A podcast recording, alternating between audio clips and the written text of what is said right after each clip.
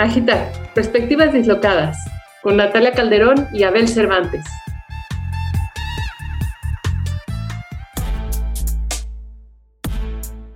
Hola, buenas tardes, bienvenidas, bienvenidos, bienvenides a la tercera temporada de Agitar, una iniciativa de programa de radio y podcast que nos abre Radio V para platicar, debatir y divulgar pensamientos sobre la investigación artística.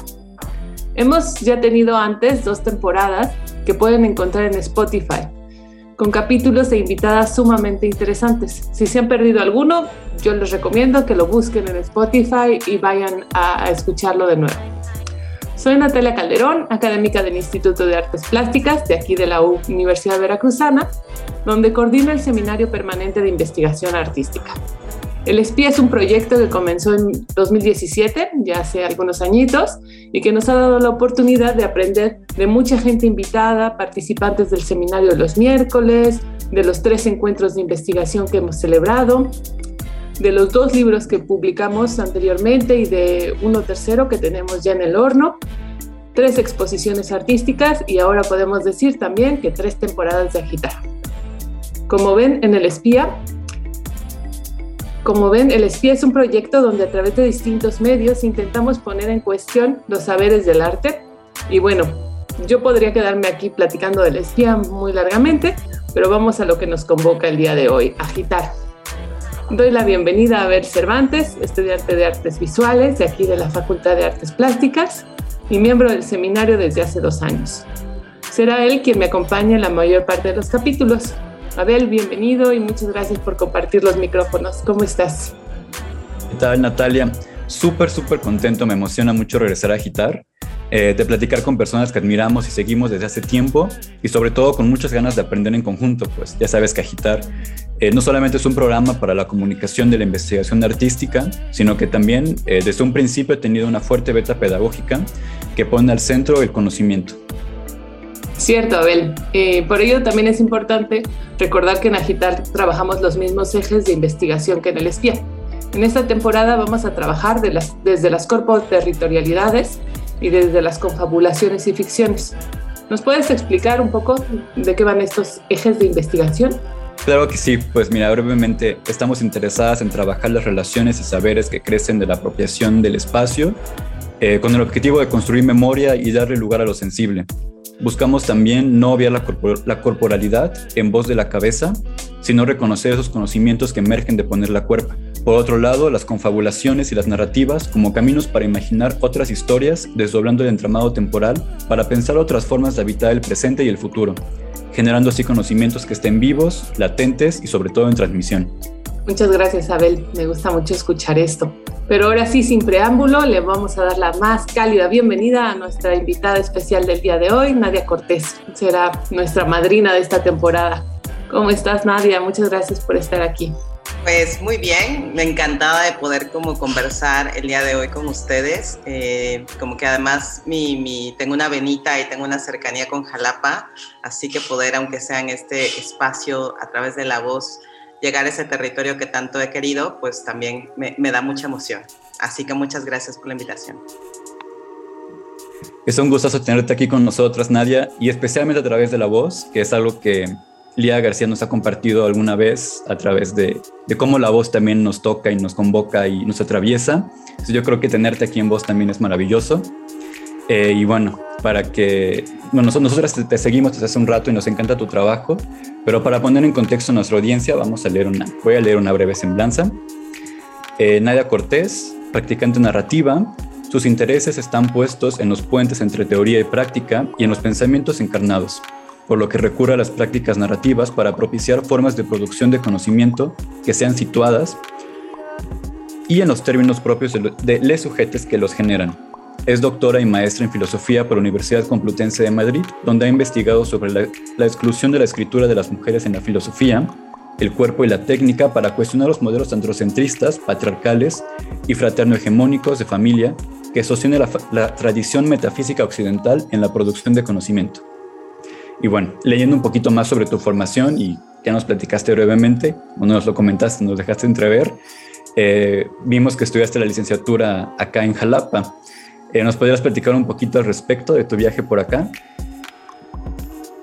Híjoles, esto, o sea, me encanta porque eh, uno conecta desde muchos lugares y, y, bueno, como que para mí Jalapa, creo que hace mucho tiempo no hablo de, de esa experiencia. Yo estudié filosofía precisamente en la Universidad Veracruzana y, y bueno, primero podría decir como que mucho de lo que me llevó a Jalapa tuvo que ver con, con tener que buscar otros territorios preferidos para poder generar conversaciones de temas que me interesaban, ¿no? Eh, que aunque quizá, o sea, y esto lo estoy diciendo un poco a bote pronto, como desde lo que me está saliendo, pero pienso que uno también escribe y reescribe su historia constantemente, ¿no? Y eso es una de las cosas que me ha fascinado, ¿no? Entonces, creo que este espacio me da la oportunidad de reescribir esa historia eh, de una manera bastante improvisada, de cómo fue mi paso en Jalapa, pero ahora que lo pienso, eh, pienso que finalmente llegar a Jalapa fue una búsqueda por encontrar territorios preferidos y en ese momento quizá yo desde muy desde la utopía pensaba, bueno, una carrera que se preocupa por la vida, por reflexionar por qué de la existencia, ¿no?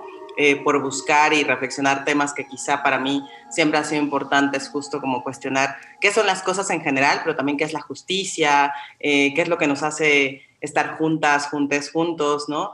Eh, y me parecía que justo yo estaba buscando eso y estaba buscando un espacio donde poder hacer esas preguntas y que fueran preguntas que para las personas consideran importantes y fueran validadas como preguntas que también sostienen la vida, ¿no? Entonces, bueno, pues quizá eso fue parte de lo que me llevó a filosofía, pese a todas las críticas de, bueno, este, ¿cómo vas a estudiar eso? Es una carrera que no te deja para nada, ¿en qué vas a trabajar, no?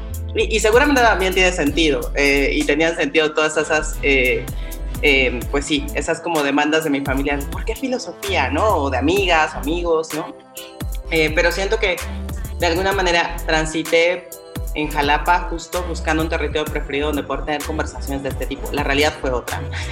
la realidad fue bastante diferente a lo que esperaba, aunque esas conversaciones tuvieron lugar y había espacio para, para muchas cosas, también tengo que decir que, que creo que desde esa experiencia empecé a entender que la realidad es bastante agridulce, ¿no? Y que la, la realidad es bastante agridulce y que además está mezclada por muchas condiciones eh, geográficas, políticas, económicas, sociales, ¿no?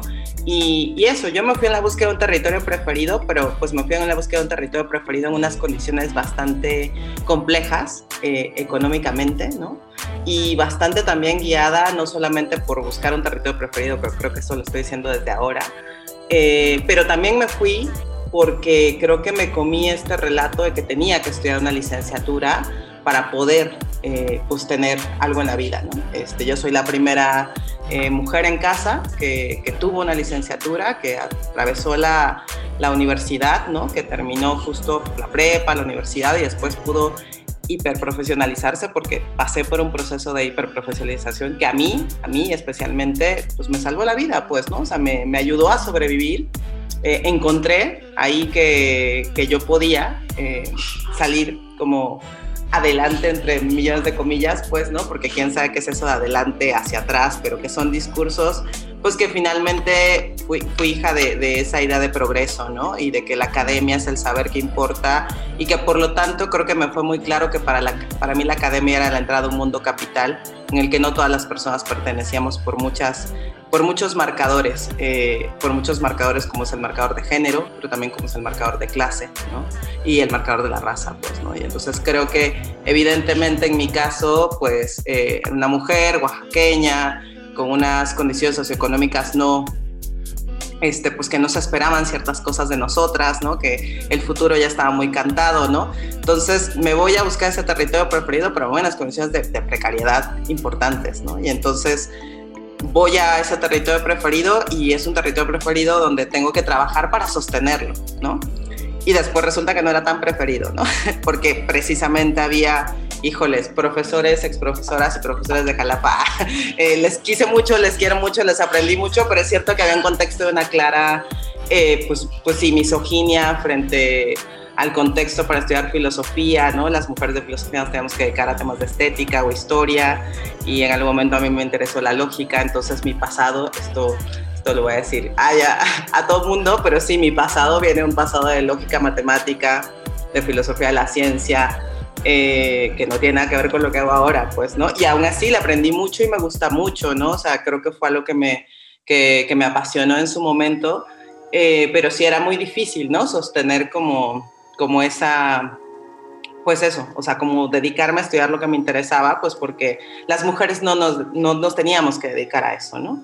Yo me acuerdo que justo este, el primer año, en busca de ese territorio preferido donde todas, todes, todos, bueno, evidentemente en esa época el todes era imposible nombrarlo, el todas también, o sea, yo siempre hablé en masculino, siempre hablé en masculino, toda mi carrera universitaria hablé en masculino porque era una imposición, o sea, ni siquiera cuestionábamos eso, ¿no? Sin embargo, las mujeres creo que, que, atravesamos un montón de cosas difíciles. Me acuerdo mucho en una clase de Platón, eh, textos clásicos Platón, con una excelente profesora que adoro, una profesora mujer que, que, me enseñó muchísimo. Eh, estábamos discutiendo, no sé, algo sobre uno de los diálogos de Platón. Y entonces, bueno, yo hice una pregunta, ¿no? Este, sobre, sobre el diálogo, hice un comentario, algo así. Y recuerdo mucho que, que un compañero, un compañero que además era mucho más grande que, que, todas, que todes, este, no sé, él tendría como unos 35 años y todos teníamos como 18 más o menos, me dijo, oye, si sabías que la, como que en la Grecia clásica las mujeres no opinaban? Después de mi comentario. Y ese comentario me costó quedarme callada durante un año en la universidad, ¿no? Eh, porque, porque sentía que tenía que defender y exigir mi lugar y entonces lo que hice fue como mi estrategia, me voy a super preparar para que esto no me vuelva a pasar. ¿no? Eh, entonces sí, bueno, es muy extraño toda esta experiencia, pero creo que son experiencias que te van formando, que te van haciendo entender varias cosas. ¿Por qué estoy diciendo esto? No? Porque justo creo que hay muchos discursos dominantes que, nos marcan y que guían mucho nuestros deseos y nuestros sueños, las cosas que queremos alcanzar. Y entonces uno va por eso, como incluso anulando la propia especificidad de lo que, del lugar como político que no necesariamente es equitativo que te tocó vivir, pues, ¿no? Y esto es importante contarlo en nuestra trayectoria. O sea, yo también estoy formada de todas esas experiencias que son agridulces y que justo quizá eh, aprendí o aprendí teoría crítica y tengo un amor por la teoría crítica, no por leer teoría crítica, sino porque uno vivía esas, esas experiencias, ¿no? Y entonces entendía que la crítica se vuelve una herramienta para poder estar y habitar espacios que normalmente no están hechos para muchas de nosotras o nosotros, ¿no? Y de nosotros también, ¿no? O sea, porque creo que hay que, o sea, hay muchas identidades que no son hegemónicas y que atraviesan pues toda la diversidad genérica o la diferencia no genérica o lo no binario, pues que tampoco están hechos muchos espacios como para las personas que diferimos de los sistemas hegemónicos. Entonces, por una parte siento que, que, fui en la búsqueda de algo que siempre me ha interesado, es que encontrar territorios eh, preferidos, eh, cuestionar la realidad, cuestionarla en conjunto, en colectividad,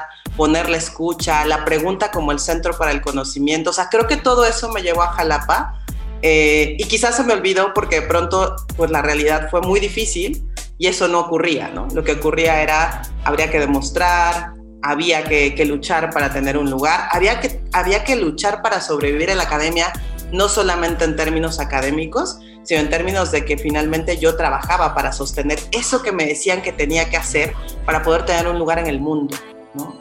Y, entonces, bueno, creo que, creo que de todo eso estuvo compuesto Jalapa, ¿no? Bueno, además también de muy buena comida, de un clima muy interesante, de grandes amigas y amigues, o sea, también de eso estuvo compuesto, pero creo que estuvo muy compuesto de eso, ¿no? O sea, como de un tránsito de, comprender también, hay que decirlo abiertamente, eh, o sea, en esa época creo que el feminismo no estaba eh, como en el centro, entonces muchas de las complicidades no eran con amigas, ¿no? Tampoco eran con amigos, o sea, había como un contexto muy álgido de separación, ¿no? Como de, de procesos, pues no politizados, ¿no? Y no porque no quisiéramos, sino porque a veces nos costaba, pues nada más estábamos sobreviviendo, ¿no? No teníamos tiempo para hacer eso, hacíamos alianzas con quien podíamos, ¿no? Yo creo que también Jalapa fue un lugar de alianzas muy insospechadas, ¿no? Me hice amiga de gente que, que no era la gente con la que tenía cosas en común, sino con la gente con la que nos podíamos ayudar a sobrevivir, ¿no? Y eso también me enseñó mucho como de que la política no se hace desde lo común, sino a veces se hace desde, desde una cierta inmediatez, pero también desde la diferencia, pues. Bueno, ahí me quedaría tantito. Qué interesante, Nadia. Gracias por compartir también como la parte personal, ¿no? Que siempre decimos cómo se, se hila, cómo se teje lo, lo, personal con lo político, ¿no? Y pues nos quedamos ahí con un, con un pendiente, con un interés, porque la semana pasada que charlamos brevemente para hacerte la invitación de agitar, nos dijiste algo que nos pareció muy importante, que ahorita, eh, escuchando tu semblanza, hace alusión a, estos intereses en los pensamientos encarnados que dices, ¿no? Nos dijiste que no te verías como te ves si no hubieras pasado por Jalapa. Y nos gustaría saber, en términos corporales, eh, un poco más a qué te refieres con esto o cómo lo piensas, ¿no? Hablando desde este eje de las corpoterritorialidades. Híjoles, creo que, o sea, fíjate que cuando lo decías, eh, pensando en esto de lo personal es político, y, y, la verdad les agradezco mucho su interés por, por preguntarme por lo personal, ¿no? O sea, creo que me, me, pareció muy curioso, pero también muy importante y como muy desde agradecerlo, porque para mí sí, toda esta historia está tejida desde ahí, ¿no? Pero cuando me hacías la pregunta, eh, me vino a la, a la, cabeza una foto donde claramente no me veo como me veo ahora. Eh, y, creo que lo que intentaba decir en esa charla anterior es, más bien voy a ampliarlo, ¿no? O sea, yo creo que mi paso por la academia y creo que mi, finalmente mi introducción a la academia, una academia en la que yo nunca fui tampoco del todo aceptada, pero, pero justo, ¿no? Como a muchas nos pasa fuimos ganando nuestro lugar y luego es muy raro porque estoy hiper academizada, entonces todo el mundo cree que soy muy académica o que trabajo en la academia, ¿no? O que vivo de profesora de investigadora y eso es lo menos cierto del universo, este, me pueden llegar ofertas de trabajo, no, si quieren, porque eso es mentira también, ¿no? O sea, una también se posiciona y de verdad, o sea, justo mi tránsito no es, no es el de hice todo esto, o sea, como después hice maestría, otra maestría, luego el doctorado, o sea, como que me puse ahí como muy en, un proceso, la verdad, pues sí, de blanqueamiento, pero que para mí fue más por una sobrevivencia que para estar instalada en, en, en la academia, porque al final llegó un momento de mi vida donde no estoy instalada en la academia, ¿no? O sea, leo academia, estoy en la academia, pero no. Pero bueno, regresando un poco a que lo que quería decir es que finalmente pasar por Jalapa, pero pasar por todos los lugares que, que atravesé desde la academia obligó a ciertos procesos pues, de cambio físico y corporal, ¿no? Este, realmente sí hay unos procesos de blanqueamiento que son muy fuertes, ¿no? Porque te das cuenta que, que, a veces no te queda de otra, ¿no? Este, más que hacer eso para poder como asimilar como el poder estar en esos espacios, asimilarte en esos espacios, pues, ¿no? Entonces me acordaba de esa foto porque además yo era cero famosa en mi, en mi facultad en el sentido como de, pues sí, yo creo que me atreví a opinar, ¿no? Como les dije que, que, mi compañero en ese momento me cayó, ¿no? Pero también era alguien, y esto lo voy a decir abiertamente, pues ya, ya que nos andamos encuerando, pues encuerémonos, ¿no? O sea, creo que también fue una persona que siempre habló, habló muy abiertamente como de temas de sexualidad, ¿no? Y siempre fui como una persona y una mujer, eh, una mujer cis que hablaba abiertamente de su sexualidad y eso era muy provocativo, era muy censurado, evidentemente estaba lleno de prejuicios y, y, y, paradigmas que tenían que ver con todos estos insultos a las mujeres que ejercen una soberanía sobre su propio cuerpo, pero también sobre su propio pensamiento y que se atreven a hacer eso. Entonces, me acuerdo perfecto que siempre o sea, yo creo que habían burlas como de todo a veces, ¿no? Y entonces era como muy fuerte sentir. Entonces pensé en esa foto, porque me acuerdo que alguien puso esa foto y, y, alguien comentó, sí, era cuando, cuando Nadia todavía estaba en Jalapa y cuando yo vi esa foto, me vi en esa foto, no me reconocí y, y, y me vi como, como justo, ¿no? O sea, como llegando de otra provincia a otro lugar, intentando sobrevivir, ¿no? Como como se me notaban muchas cosas, o sea, muchos marcadores justo, ¿no? Como de clase, de dónde venía, de cómo se, se notaba que estaba luchando y estaba como buscando expresar también algo con, con, la forma en la que yo estaba vestida y estaba como, como parada en ese espacio, pues, ¿no? O sea, como alguien que no se callaba y lo decía con la ropa y lo decía con el cuerpo y lo decía también y se te nota ahí, ¿no? Es muy fuerte, ay, voy a decir, me, me voy a quemar yo sola, pero, pero y además esto lo voy a decir como, como entre otro paréntesis. Eh, porque además creo que, creo que fue al revés, pero, pero ahora hace dos años me doctoré y me doctoré por la Complutense de Madrid y esto es importante el dato, no por decir soy doctora de la Complutense de Madrid, me tocó hacerlo también por razones personales y aquí es cuando mucho se une la vida con, con, con, la, con la historia académica, con, la historia profesional, ¿no? O sea, para mí estos lugares han sido lugares de trabajo, o sea, lugares donde he entendido claramente que para mí la academia es un lugar capital, ¿en, el que, en qué sentido? Sea, capital en el sentido de que es un trabajo y que es otra forma de generar procesos eh, pues, económicos de producción de conocimiento que implican su mercantilización. O sea, yo nunca entré a la academia engañada y creo que justo estar desde un lugar donde darme cuenta que la academia me permitía entrar a un mercado laboral me hizo nunca idealizar la academia como un lugar que no eh, mercantiliza el conocimiento, porque sí lo hace. ¿Hay maneras más dignas, menos dignas de hacerlo? Sí, pero finalmente, o sea, el mundo que nos piensa también es un mundo del capitalismo. Podemos generar otras formas de conocimiento y de sostener la, la vida, pero también estamos entramadas como en ese contexto, ¿no? Y entonces me acuerdo que cuando me doctoré, pues yo estaba súper nerviosa, tardé muchos años en terminar la tesis doctorado, porque igual, porque estaba yo trabajando para, para hacer la tesis, ¿no? Y trabajaba en cosas que no era la academia precisamente, ¿no? Trabajaba en diferentes espacios que eran eh, distintos de la academia. Y entonces pues yo dedicaba como las noches o los tiempos libres, entre millones de comillas, los tiempos libres con horarios de jornadas laborales de ocho horas, básicamente imposible, pero lo hacía y entonces me acuerdo que una vez eh, pues sí, ¿no? Como que también es muy fuerte que los acompañamientos para la escritura académica tengan que ser pues justo, ¿no? O sea, uno hace defensa de, ¿no? Defensa de tesis, ¿no? Examen, o sea, todos los adjetivos que están relacionados con esto tienen que ver con adjetivos, evidentemente, que son eh, pues adjetivos desde la individualidad, desde la demostración de la excepcionalidad, o sea, desde un paradigma moderno de cómo se concibe la escritura y el conocimiento, ¿no? Y entonces uno tiene que demostrar que puede ser parte de ese paradigma. Y entonces, bueno, eh, evidentemente, pues además las tesis en filosofía, pues creo que más antes que ahora, no es como de la tesis de doctorado, tiene que ser súper buena, este, aquí tienes que demostrar que, que ahora sí vales, además de todo lo que ya demostraste en el camino, en fin, ¿no? Y entonces eh, tienen que ser súper largas y extensas, aunque ya no tengas nada que decir, en fin, ¿no? Eh, y para mí, pues la tesis fue un posicionamiento frente a la academia. O sea, mi tesis fue una declaración de posición. Y, y, al final lo que intenté, pues se logró que fuera una tesis bastante política, de posicionarme frente a esa familia filosófica que a mí me había enseñado a pensar y que yo estaba diciendo, pues yo, ¿dónde está el pensamiento de las hijas? ¿no? O sea, ese es el prólogo de mi tesis doctoral, ¿no? ¿Dónde está la hija? ¿no?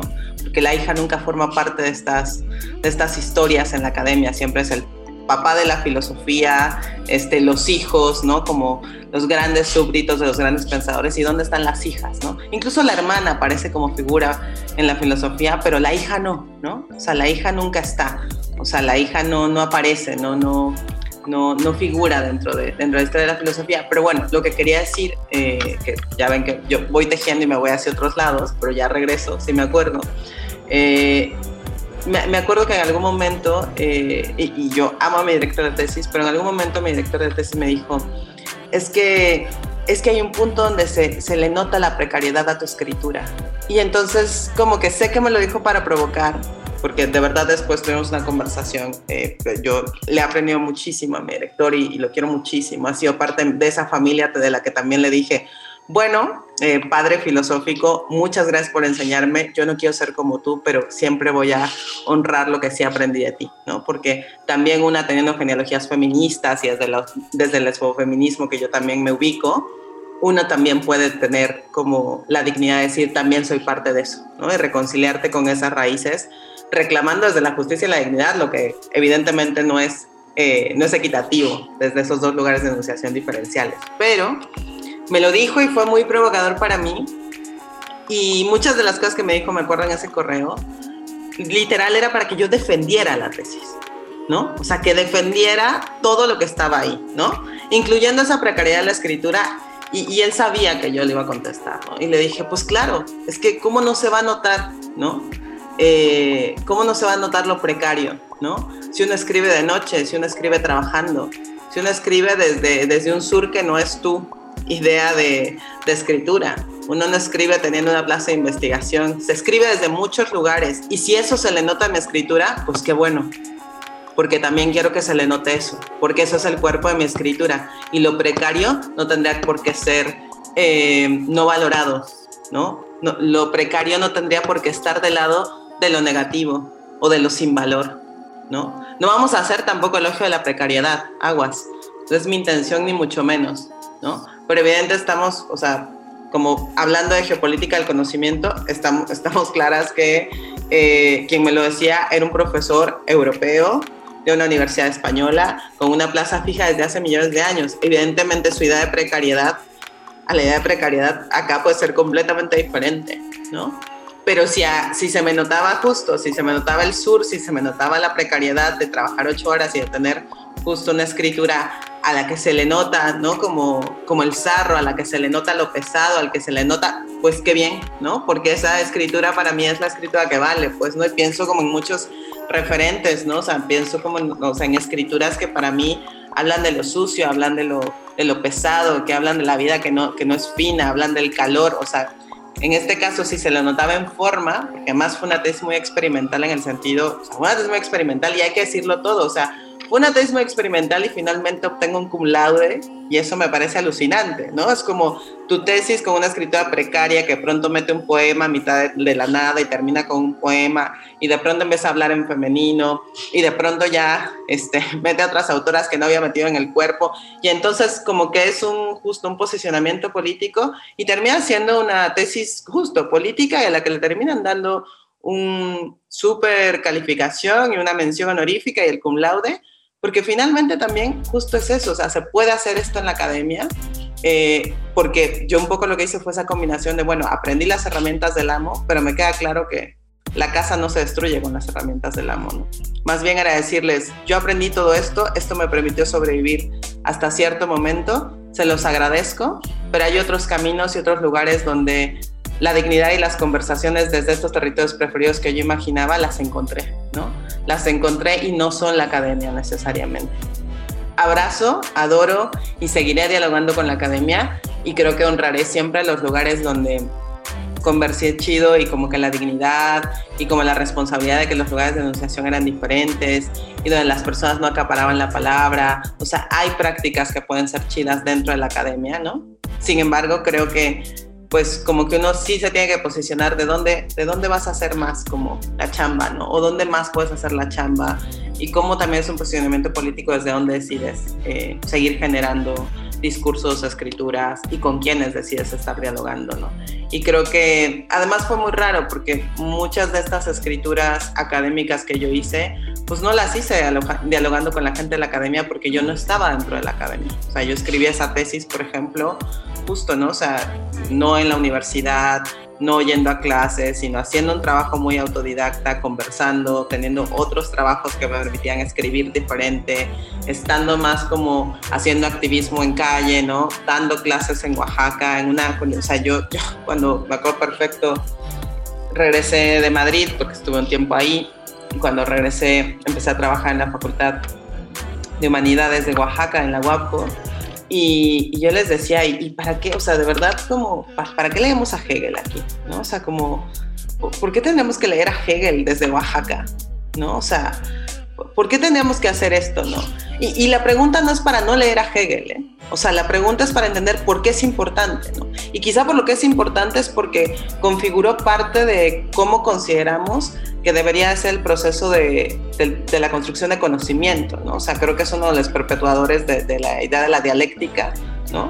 Y entonces creo que además de una dialéctica que es bastante o lo uno o lo otro, o lo uno y lo otro, y entonces si es lo uno y lo otro, se combina en una tercera cosa y eso es lo que tenemos que hacer. O sea, la eliminación, o sea, creo que hay que estudiar a Hegel porque es uno de los tantos autores que seguía perpetuando ciertas formas de conocimiento donde se, donde se de alguna manera se privilegiaba lo universal o lo particular, ¿no? Pero lo abstracto, pero también como lo no diferencial, ¿no? O sea, que estaba siempre, o sea, son creo que tradiciones de pensamiento que lo que quieren poner en el centro es el acuerdo y no la diferencia, ¿no? Entonces, justo hay que leer a todos estos para entender cómo funcionan esos pensamientos que buscan como justo clausurar las diferencias, ¿no? Y clausurarlas no desde un lugar así como tan maquiavélico, como tan perverso, sino es que es difícil la diferencia.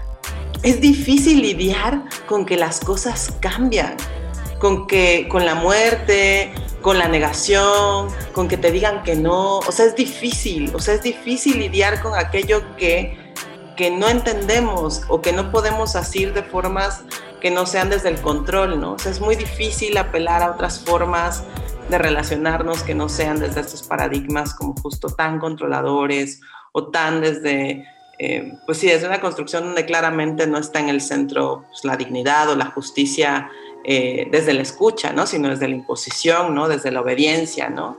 Eh, y entonces, bueno, creo, creo que ya me fui como hacia muchos lados, pero, pero porque la pregunta era como, ¿cómo, cómo cambia? ¿Cómo cambia? O sea, ¿cómo estos tránsitos te hacen cambiar? Y sí, hay una cosa corporal que creo que ocurre, ¿no? O sea, hay una cosa corporal que ocurre, uno, uno cambia mucho, ¿no? O sea, uno cambia mucho corporalmente, eh, las geografías te cambian. Eh, y sí creo que quizá, quizá justo Jalapa fue un lugar en donde, en donde sí, o sea, como que aprender a llevar a ese, como, me gusta mucho la metáfora del caracol, como de que lleva su casa a cuestas, ¿no? Pero uno siempre lleva su cuerpo a cuestas, ¿no? Y entonces lleva su cuerpo a mujer, ¿no? O sea, si lleva su cuerpo a mujer, sí, sí, creo que si Jalapa fue eso, era eso, ¿no? O sea, mi cuerpo a mujer ahí como una, una, una, cosa que había que cargar y había que defender porque, porque esa corporalidad no te puede hacer un ser pensante de la misma manera que, que otros cuerpos, ¿no? Que una no valía, eh, una valía menos quizá por eso, ¿no? Y aprender a defender esa corporalidad, ¿no? Sin, sin después volverse biologicista y eso, que claro que para nada eh, yo paso por ahí, pues, ¿no?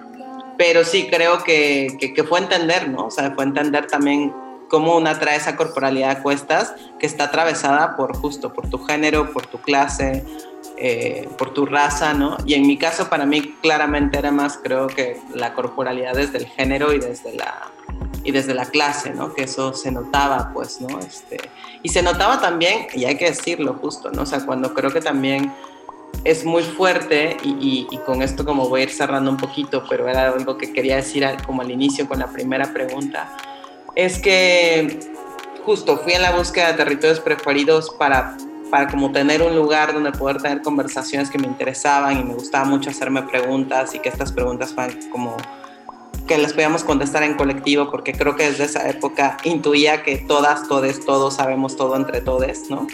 Eh, pero quizá, eh, aunque fui en búsqueda de eso, pues evidentemente era complicado como como que eso no hay un territorio utópico, sino hay un territorio que está construido de estas como diferencias e inequidades estructurales que son complicadas, ¿no?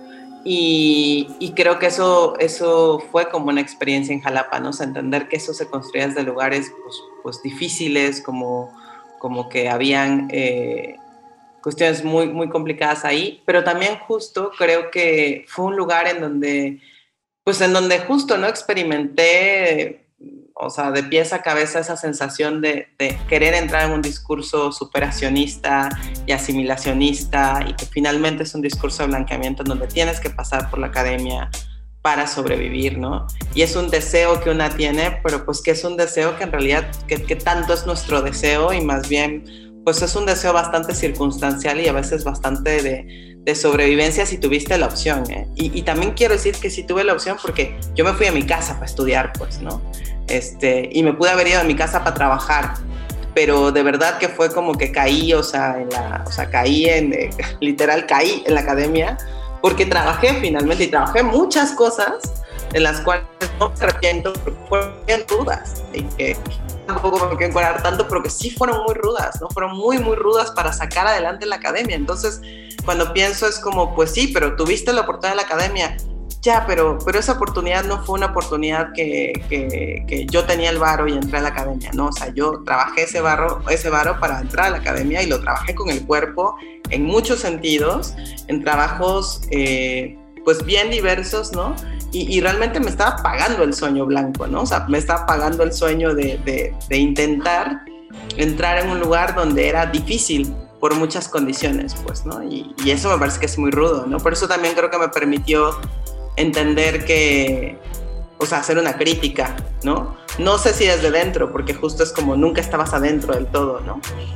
Pero porque costó mucho trabajo entrar, ¿no? No es lo mismo eh, ya tener un territorio ahí dado y donado de entrada a tener que ganarte y ganarte y ganarte y agotarte en buscarte un lugar ahí.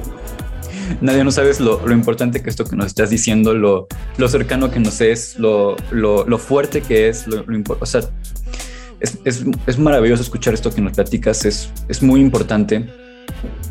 llevamos rato pensando en, en, muchas de las cosas que has mencionado, has mencionado muchísimas cosas pues, maravillosas, ¿no? Que nos, nos, tienen pensando, nos tienen reflexionando, nos tienen con, con, con, la cabeza dando vueltas y queriendo hacer muchísimas más, más preguntas. Seguirte escuchando porque tienes una historia, eh, una historia maravillosa, además de, eso, y una manera de, articularlo y de pensarlo increíble y, y y, no lo sé, no sé, hemos pensado un poco mucho en cómo, torcer, cómo torcer la academia, ¿no? Cómo, cómo ir a los bordes, cómo, cómo hacer bisagra. Y esto que nos estás platicando justo apela a ello, ¿no? Justo apela a cómo, a cómo hacer diferencia. Em, y, sobre todo apela a lo personal. Y, de nuevo es agradecerte que es, esta apertura a hacerlo, ¿no? Esta apertura a platicarnos de tu historia, de tu trayectoria de vida, que es complicadísimo de repente porque sabemos que, que poner el cuerpo y, ponernos en situación de vulnerabilidad es difícil. Em, pero pero o sea, abre, abre la conversación de una manera maravillosa, ¿no? Y ahora le podemos poner cuerpo, pensamiento, sentir a, todo esto que nos has este, eh, platicado. Tenemos que ir cerrando porque agitar es, tiene, tiene tiempos breves. Em, y me gustaría cerrar con una pregunta porque hemos platicado del pasado, hemos platicado del presente, pero me gustaría preguntar un poco del futuro, ¿no? Y sabemos que trabajas a través de talleres y, has pensado mucho sobre la, la, ficción.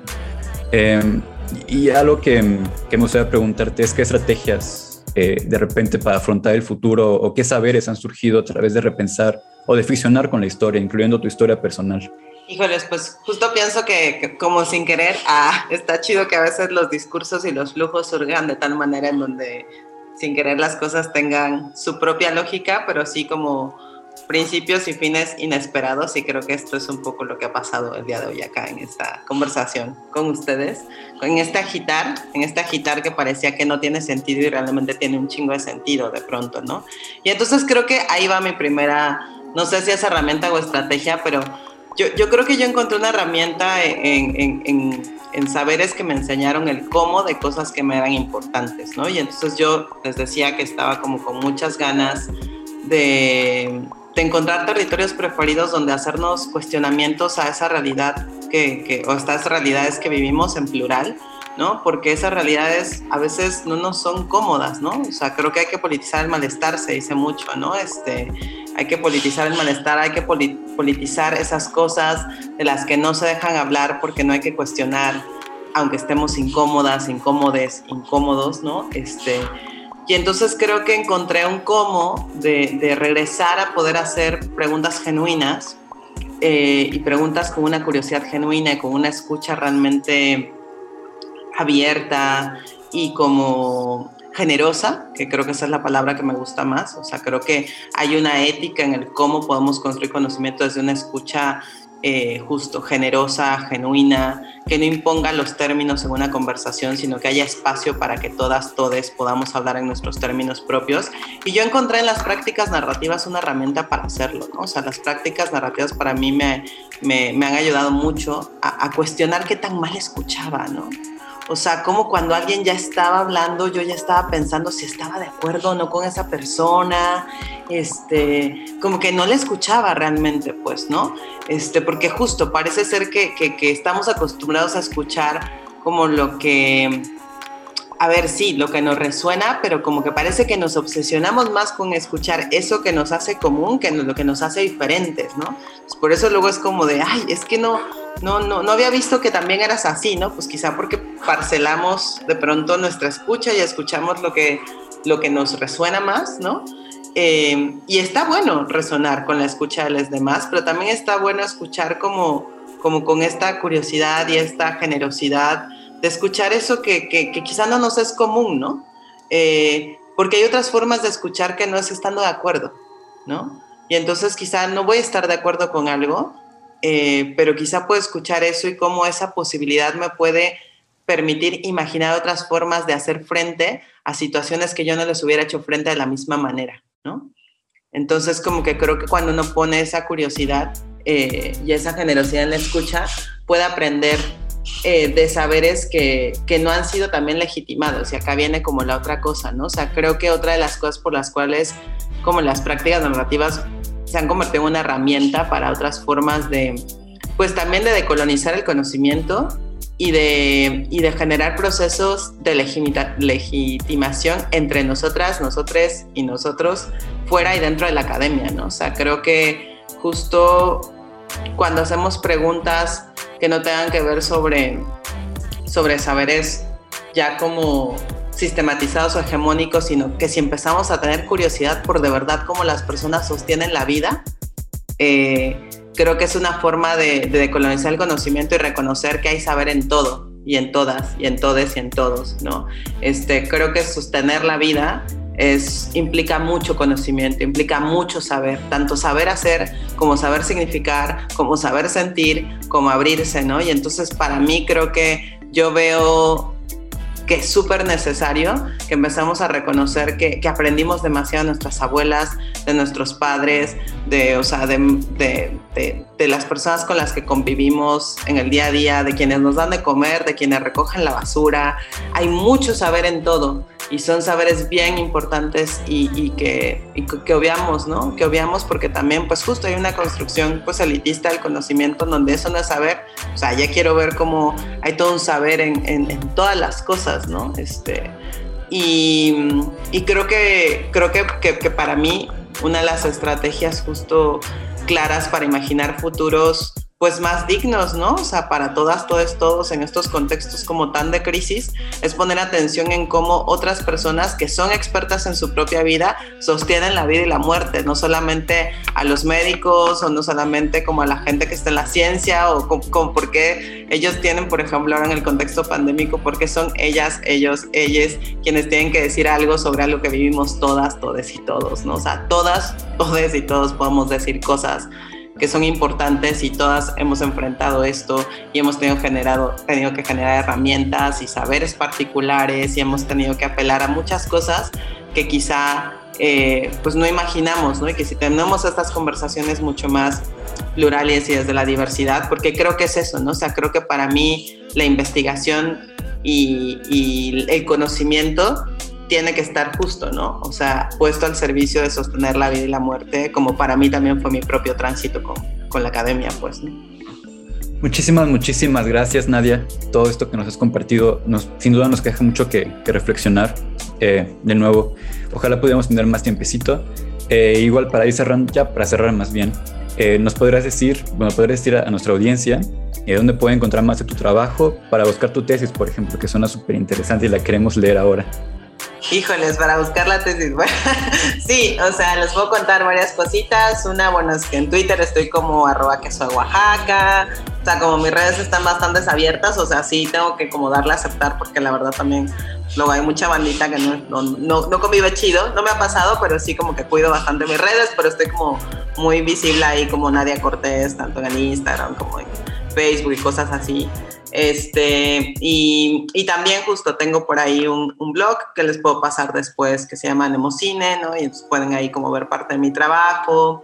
Normalmente en las redes subo cuando doy talleres. Ahorita justo va a pasar uno sobre eh, presentes, eh, presentes posibles para futuros colectivos, se llama, y justo va como estos temas, ¿no? Y pues mi tesis está como sí en el portal de la competencia, pero en el blog también está como en el link, entonces les puedo mandar como bien la dirección del blog para que lo, para que lo tengan. Y, y, nada, pues prontito también voy a ir para Jalapa, tiene mucho tiempo que no, que no regreso, entonces estaré por allá y también pues invitarles porque justo queremos hacer como pues trabajo de, de, de pensando en la ficción y en estas escrituras colectivas que nos permiten sostener la vida y la muerte y darnos un espacio para reconocernos como desde esa expropiación como que se ha generado del conocimiento que tenemos todas y como tener estos espacios de, de escucha y de reconocimiento y de generar conocimiento desde otros lugares, pues también como que estaré por allá y queremos hacer un par de tallercitos justo que tengan que ver con estas, con estas formas de compartir, ¿no? Este, y de reconocer que, que entre todas, todos, todos sabemos todo, ¿no? Y que creo que eso es como, como lo que tenemos que poner en el centro, pues, ¿no? Muchas gracias, Nadia. Eh, Natalia, ¿algo que quieras comentar ya para cerrar? Pues nada más, se nos acaba el tiempo, pero no quiero ir sin agradecerle a Nadia su generosidad en compartir su historia, en, compartir sus pensamientos, eh, la idea que nos deja de poner la pregunta en el centro del conocimiento, su énfasis y el subrayado que hace sobre el contexto, el territorio, la geopolítica del conocimiento, cómo nos compartió las ideas de, sus cambios de pensamiento y sus cambios de corporalidad, por tanto, ¿no? Eh, lo que a, a mí me gustó mucho la idea de escuchar la diferencia y no solamente escuchar desde lo común.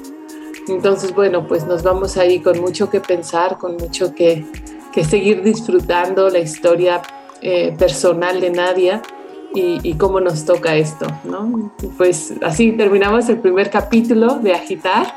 Eh, agradeciéndole mucho a Radio V y en especial a Carla Díaz y a Antonio García un verdadero placer platicar hoy con Nadia Cortés y sobre todo agradecer a nuestra, a nuestra audiencia que nos sintoniza desde el 90.5 de FM o en línea a través de las diferentes plataformas. Les mandamos un fuerte abrazo y esperamos convivir con todos ustedes, escucharnos aquí en Agitar en la tercera temporada. Nos encontramos la siguiente semana. Hasta pronto.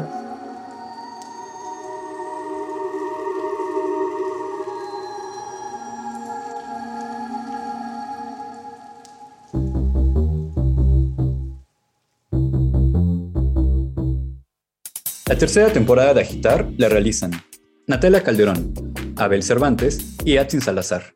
Agradecemos a Radio Universidad Veracruzana, a Antulio García, al Instituto de Artes Plásticas y a todas las personas que nos han acompañado en este espacio con su voz y con sus saberes. Les recordamos que El Espía cuenta con varias plataformas donde pueden acceder para estar en contacto con los materiales manejados, los ejes de investigación y las actividades que realizamos. Encuéntranos en Instagram como Investigación Espía, Facebook como Espía y nuestra página investigacionespía.wordpress.com. También les invitamos a seguir a Radio V en Facebook y en Twitter como Radio V y a escuchar este y otros capítulos en el perfil de Spotify, Apple Podcast y Google Podcast de Radio V.